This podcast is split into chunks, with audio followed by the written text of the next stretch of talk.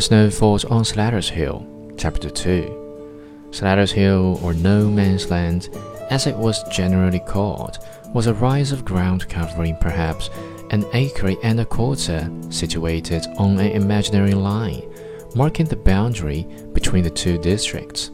An immense stratum of granite, which here and there thrust out a wrinkled boulder, prevented the site from being used for building purposes.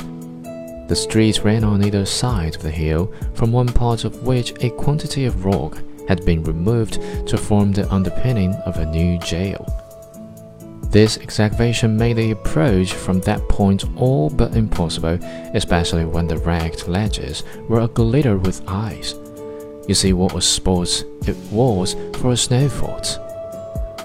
One evening, 20 or 30 of the North Enders quietly took possession of Slatter's Hill and threw up a strong line of breastworks, something after this shape.